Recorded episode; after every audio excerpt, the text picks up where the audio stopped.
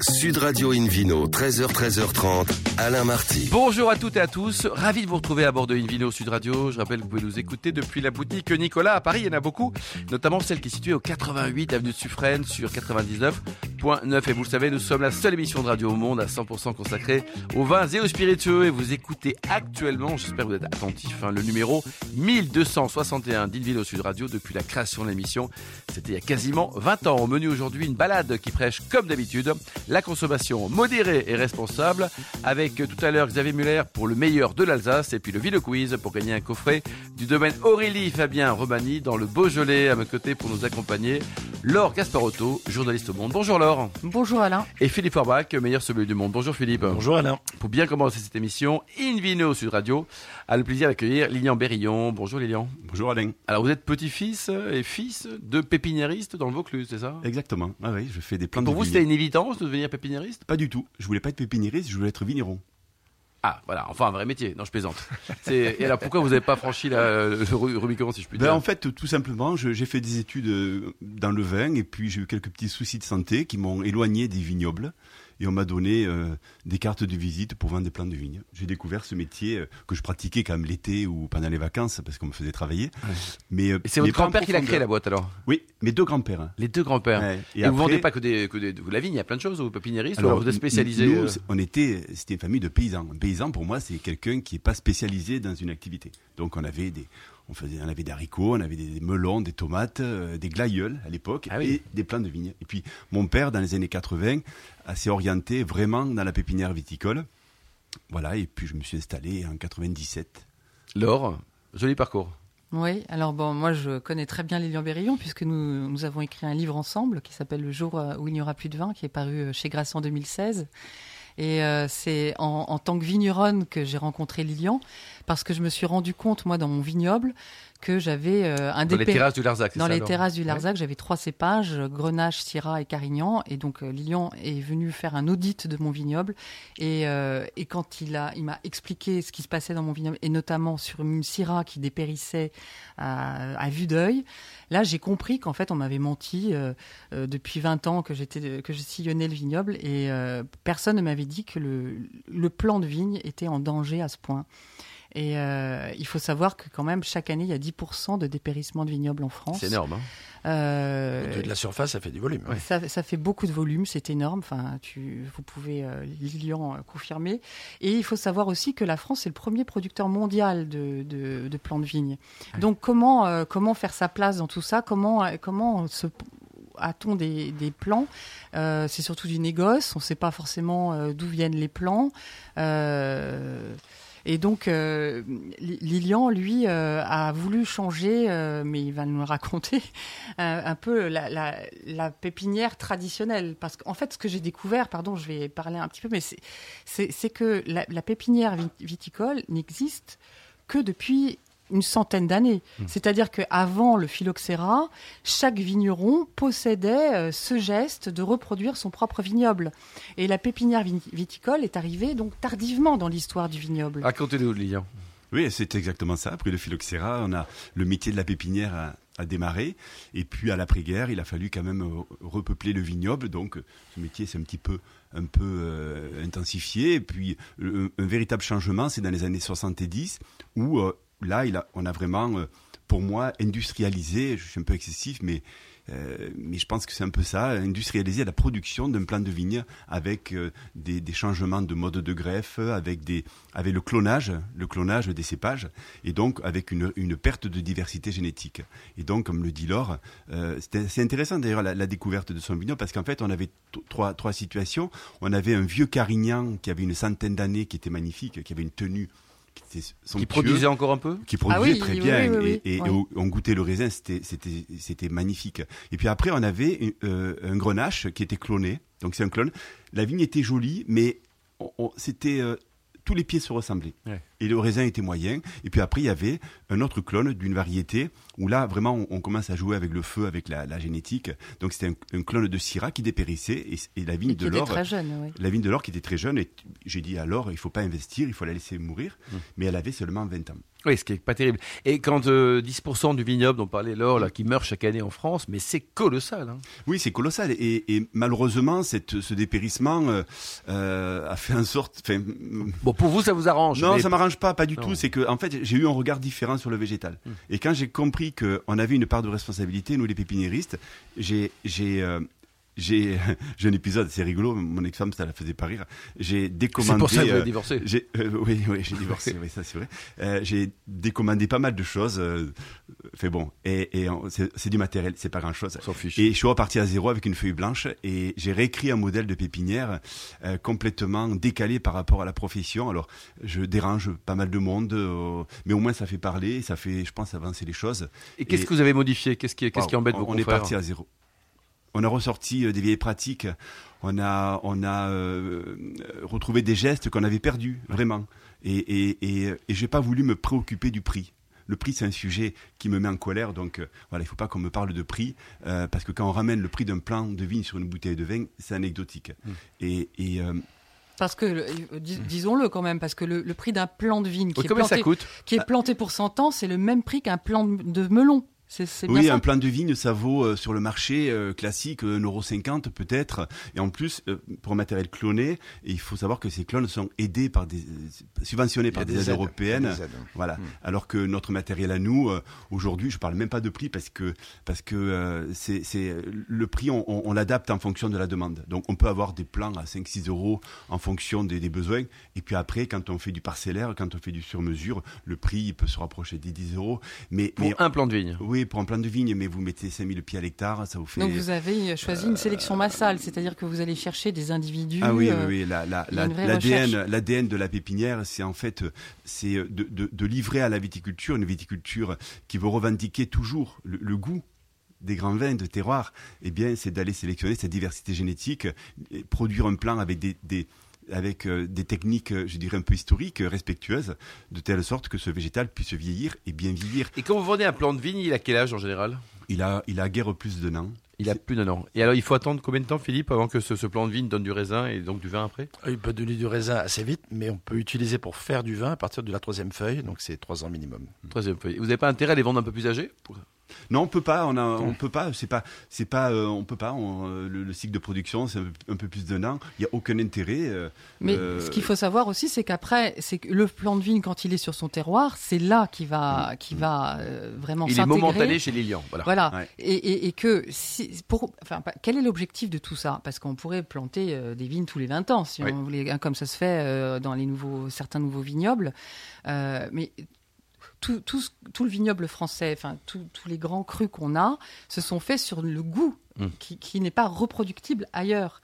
Donc, il faut que l'objectif du plan de vigne, c'est qu'il capte vraiment tous les oligo-éléments, toutes les qualités d'un sol déterminé, Absolument. défini, qui donne une Philippe, C'est son appellation. système racinaire qui, qui, qui, Ouais. qui apporte effectivement ces éléments et de- ça, c'est qu'au bout de singularité. 25 ans qu'on va temps. pouvoir avoir euh, euh, vraiment l'identité de ce lieu. Et donc, vous allez rendre visite à un, un vigneron quand il veut planter? Vous allez, vous allez sur place pour essayer de le conseiller ou alors il sait ce qu'il veut?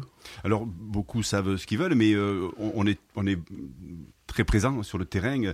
C'est important de, de pouvoir euh, rencontrer le vigneron et puis créer une relation. Euh, Dans notre entreprise, il y a vraiment une relation humaine entre le vigneron et, et le fournisseur de plants. Et, et comme dit Laure, euh, nous, ce qu'on recherche, c'est vraiment euh, retrouver ce, ce goût du terroir. Il faut que le, le- il faut que le, terroir arrive à s'exprimer. Il s'exprimera par le, par le cépage. C'est toute une et le, tra- et le travail du vigneron. Euh, L'objectif, euh, nous, on a créé une pépinière pour une viticulture, une viticulture de qualité.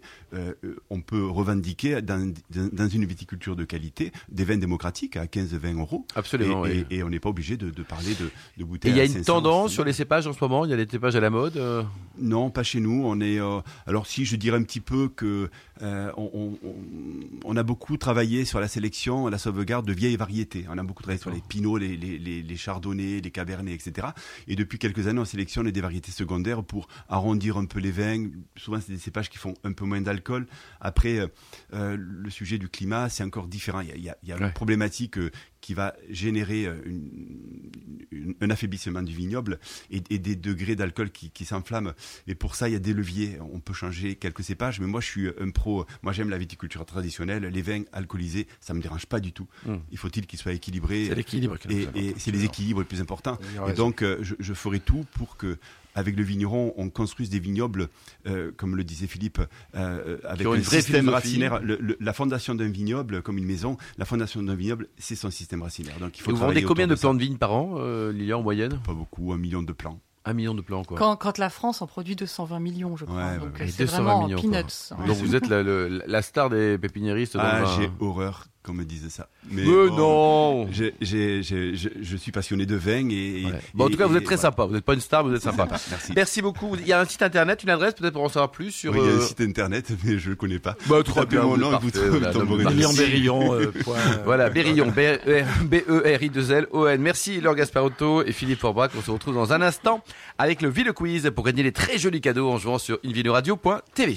Sud Radio Invino, 13h, 13h30, Alain Marty. Retour chez le caviste Nicolas. Je rappelle, vous pouvez nous écouter depuis la boutique euh, Nicolas située à Paris. Il y en a beaucoup et notamment celle qui est au 88 avenue de Suffren sur 99.9. Et on vous remercie d'être toujours très nombreux à nous suivre chaque week-end. N'hésitez pas non plus à réagir sur les réseaux sociaux, le compte Insta Invino Sud Radio. On vous retrouve Philippe Forbach pour le Vino Quiz.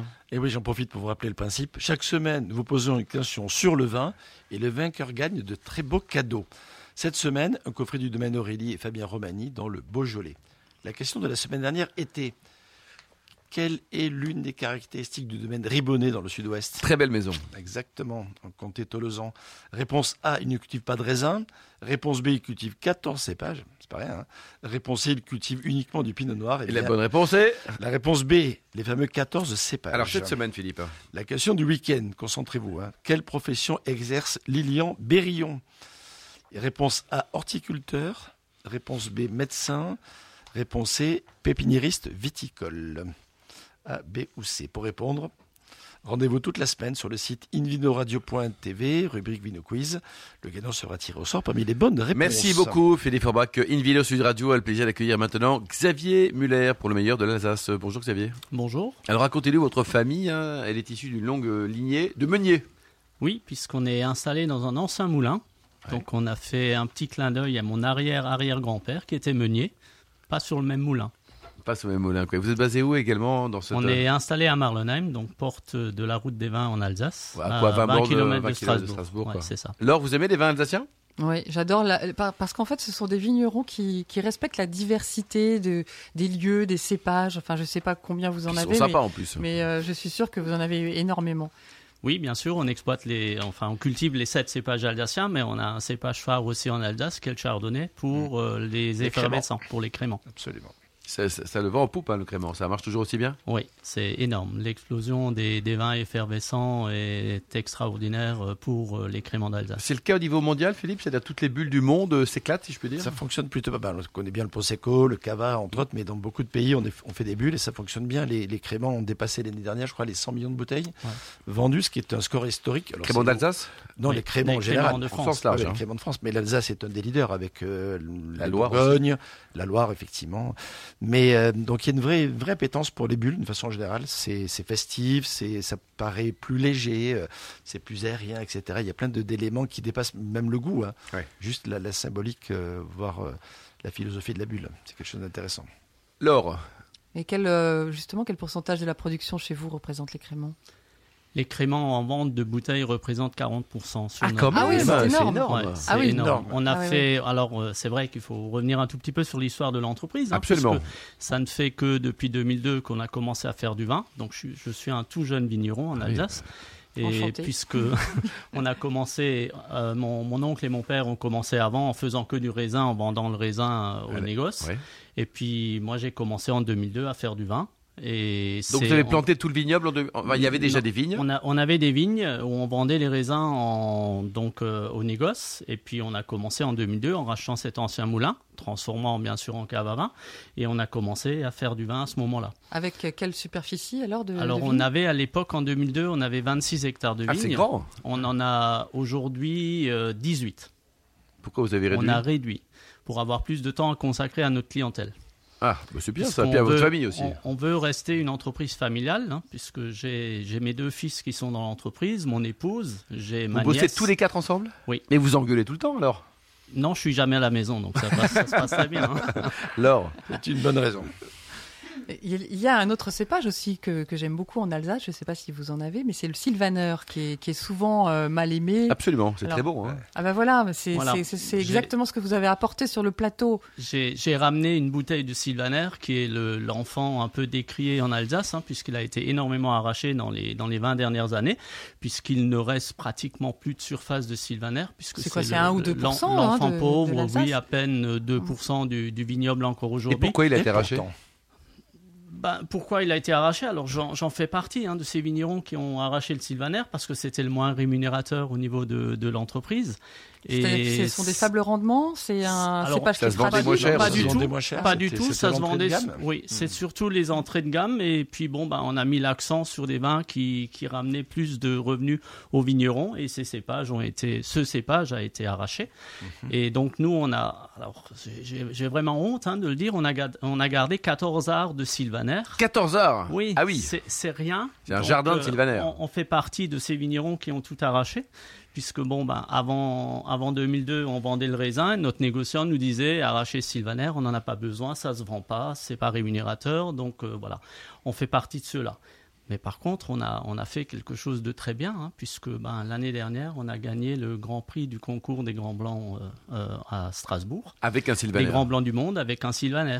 Donc c'est la cuvée Émile que vous avez apportée? Voilà, c'est celle que Ouais. j'ai ramenée en plateau, donc qui a C'est la- qui, Émile? qui a le grand or. Alors Émile, c'est l'ancien propriétaire du moulin. Ah d'accord. Oui. Alors petite anecdote, hein, donc quand j'ai commencé en 2009 à faire cette cuvée par erreur, puisque ben on fait pas un sylvaner moelleux traditionnellement en Alsace, puisque c'est souvent un cépage sec, euh, plutôt à servir sur des crustacés. hein. Et donc là, on a voulu faire autre chose. Alors par erreur en 2009, tout simplement parce que ben, quand on voulait récolter la parcelle, elle titrait déjà plus de 14 degrés en potentiel alcool. Donc mon œnologue Paul Bourgeat, qui est l'ancien maître de chez de la cave des Hospices civils à Strasbourg, euh, me dit écoute, là, on va pas pouvoir en faire quelque chose, donc on va le laisser. Et puis on en a fait un vin moelleux. Pour qu'en 2020, on a osé le présenter à ce concours mondial, hein, puisque ben, 100% des gagnants ont tenté leur chance. hein. Ça, c'est clair. Donc on a, Comme on, pour a, on a tenté notre chance aussi de présenter ce vin à ce concours-là. Et vous avez gagné quoi et on a fini premier. Alors d'ailleurs, je lis sur votre étiquette, hein, euh, parce qu'avant on, était un peu perdu, désolé, avec les vins d'Alsace, on savait pas si c'était sec, euh, moelleux, autre chose. Là maintenant, c'est clairement indiqué, c'est Oui, ça? Donc il y a un curseur de sucrosité sur, euh, sur nos bouteilles, donc sec, demi-sec, doux ou moelleux. Et donc là, ça peut, ben, ça peut plutôt bluffer, hein, puisque ben, sur une bouteille de Sylvaner, il y a marqué moelleux. Oui, on ne s'attend pas à ça. On se dit une erreur d'étiquette. euh, ça, c'est clair, moi, Philippe. Non On- enfin, on s'y on s'y C'est- repère. Hein. C'est c'est utile parce qu'il y a eu beaucoup de réticence sûr. justement de, de- et de, de mévente finalement parce que les gens ne savaient pas à quoi ils s'attendent. Ouais. Et là, effectivement, c'est beaucoup plus clair. C'est surtout aussi un problème en gastronomie, hein, puisque ben, en- sûr. dans, dans la restauration, le client s'attend plutôt à un Riesling sec alors qu'il pourrait avoir un Riesling Absolument. moelleux. La Là, réponse, elle est là. Réponse, Vous avez également un peu de pinot noir ou vous avez toujours 14 arts de pinot noir? Non, Marlenheim est connu pour le pinot noir, hein, puisque depuis, depuis 589, euh, date euh, écrite hein, dans un ouvrage de Grégoire de Tours, hein, où il est noté qu'il y avait de la vigne en Alsace et à Marlenheim, et donc c'était du pinot noir. D'accord. Donc on a pas mal de surfaces de pinot noir qui nous servent pour élaborer des vins différents. Donc déjà le crément, rosé. ouais. Ensuite on fait du rosé, donc un pinot noir plutôt clair. Et puis ensuite on fait également un rouge, puisque sur Marlenheim on a également un grand cru qui s'appelle le Steinklotz. Et donc alors qui n'a pas le droit, le pinot noir n'a pas le droit à la dénomination grand cru. Pas pour encore. l'instant. Oui, voilà, pas encore. Pas oui. encore parce que c'est le Il y en- process il y en a- encore. Il y a déjà deux, il y a déjà deux, il y a oui. déjà deux grands crus qui ont, qui ont le droit à la, enfin deux, deux grands crus qui ont le pinot noir dans la dénomination du grand cru. Euh, pour l'instant, Marlenheim ne l'a pas. Bon, vous l'aurez, non? Mais bon, peut-être, ben, on y travaille. Et puis les jeunes sont derrière. Qu'est-ce que vous en pensez, Philippe Forbach le, le pinot noir version euh, Alsace, euh, c'est de mieux en mieux. Hein. C'est- Bah, on tutoie l'excellence. Oui, oui, pour, pour plusieurs raisons. D'abord parce que le, le goût a évolué, euh, parce que les vignerons alsaciens ont pris confiance aussi euh, dans, dans la capacité de faire des, des- des jolis rouges à base de pinot noir, et puis parce que le marché aussi le demande. Il y a, il y a une vraie appétence pour le pinot noir. On voit bien les, la demande Mm. croissante sur la Bourgogne, même le côté inflation des, des prix bourguignons. Et effectivement, les gens cherchent des pinots noirs en, en alternative. Et il y a quoi? Il y a Sancerre, qui fait des pinots noirs intéressants, et l'Alsace. Donc ça, ça bénéficie bien. Donc il y a un marché. Laure? Moi, je voulais parler de complètement autre chose parce que vous l'avez évoqué tout à l'heure, c'est le maître de chai de, Les de- hospices de, de- de la Strasbourg. cave des hospices de Strasbourg, dont vous êtes le président. Ou vous l'êtes toujours peut-être? Oui, Oui. oui, je le suis toujours. Ou D'ailleurs, il y a le vin le plus vieux au monde qui est logé. hein, donc, euh, C'est-à-dire, il a, il a quel âge? 1472. Exactement. Dans, un fût, c'est ça Dans un Dans un fût. Il est bon toujours ou pas Alors, on s'interdit de le goûter. Par contre, on ne s'interdit pas de le sentir. Ah. Donc, on a le droit de faire un sniff de temps en temps euh, en prenant la bonde de, de- du tonneau pour Mais sentir Mais vous les faites des remplissages de tonneaux Comment ça Il se faut, il passe? faut. Et le tonneau diminue de, de, de, de- Oui, puisqu'il y a la part- des anges qui s'évapore tous les ans. Et donc, on, on- on va reprendre un peu de vin d'un des vignerons partenaires. Pour remplir un, un peu. blanc quoi, c'est- sec, absolument. bien sûr. Merci beaucoup Xavier. Vous avez un site internet pour prendre enseignement sur, euh, sur vos vins ou sur... Alors, euh, je vais, je vais faire comme les autres. Les gens vont me retrouver et j'ai pas le site, le, le nom du Eh ben, site c'est pas grave, on vous aime quand même. Merci beaucoup euh, Xavier. Merci également à vous Laure Gasparotto. Merci également à Lilian Berillon, Philippe Forbach et aux millions d'amateurs de vin qui nous écoutent euh, chaque week-end. Un clin d'œil à Emma qui a préparé cette émission très bien, comme d'habitude. Fin de ce numéro d'Invino Sud Radio. Rendez-vous sur les réseaux sociaux et on se retrouve demain à 13h pour un nouveau numéro d'Invino Sud Radio, toujours délocalisé chez le caviste Nicolas. On aura le grand plaisir d'accueillir Valérie Pajotin, qui est directrice de Anivin de France, ainsi que Axel Heinz, qui est le directeur général du château Lascombe. Nous sommes à Bordeaux au sein de ce très joli deuxième cru classé de l'appellation Margot. D'ici là, restez fidèles à Sud Radio. Excellente suite de samedi. Encouragez tous les vignerons. Et surtout, n'oubliez jamais, respectez la plus grande des modérations.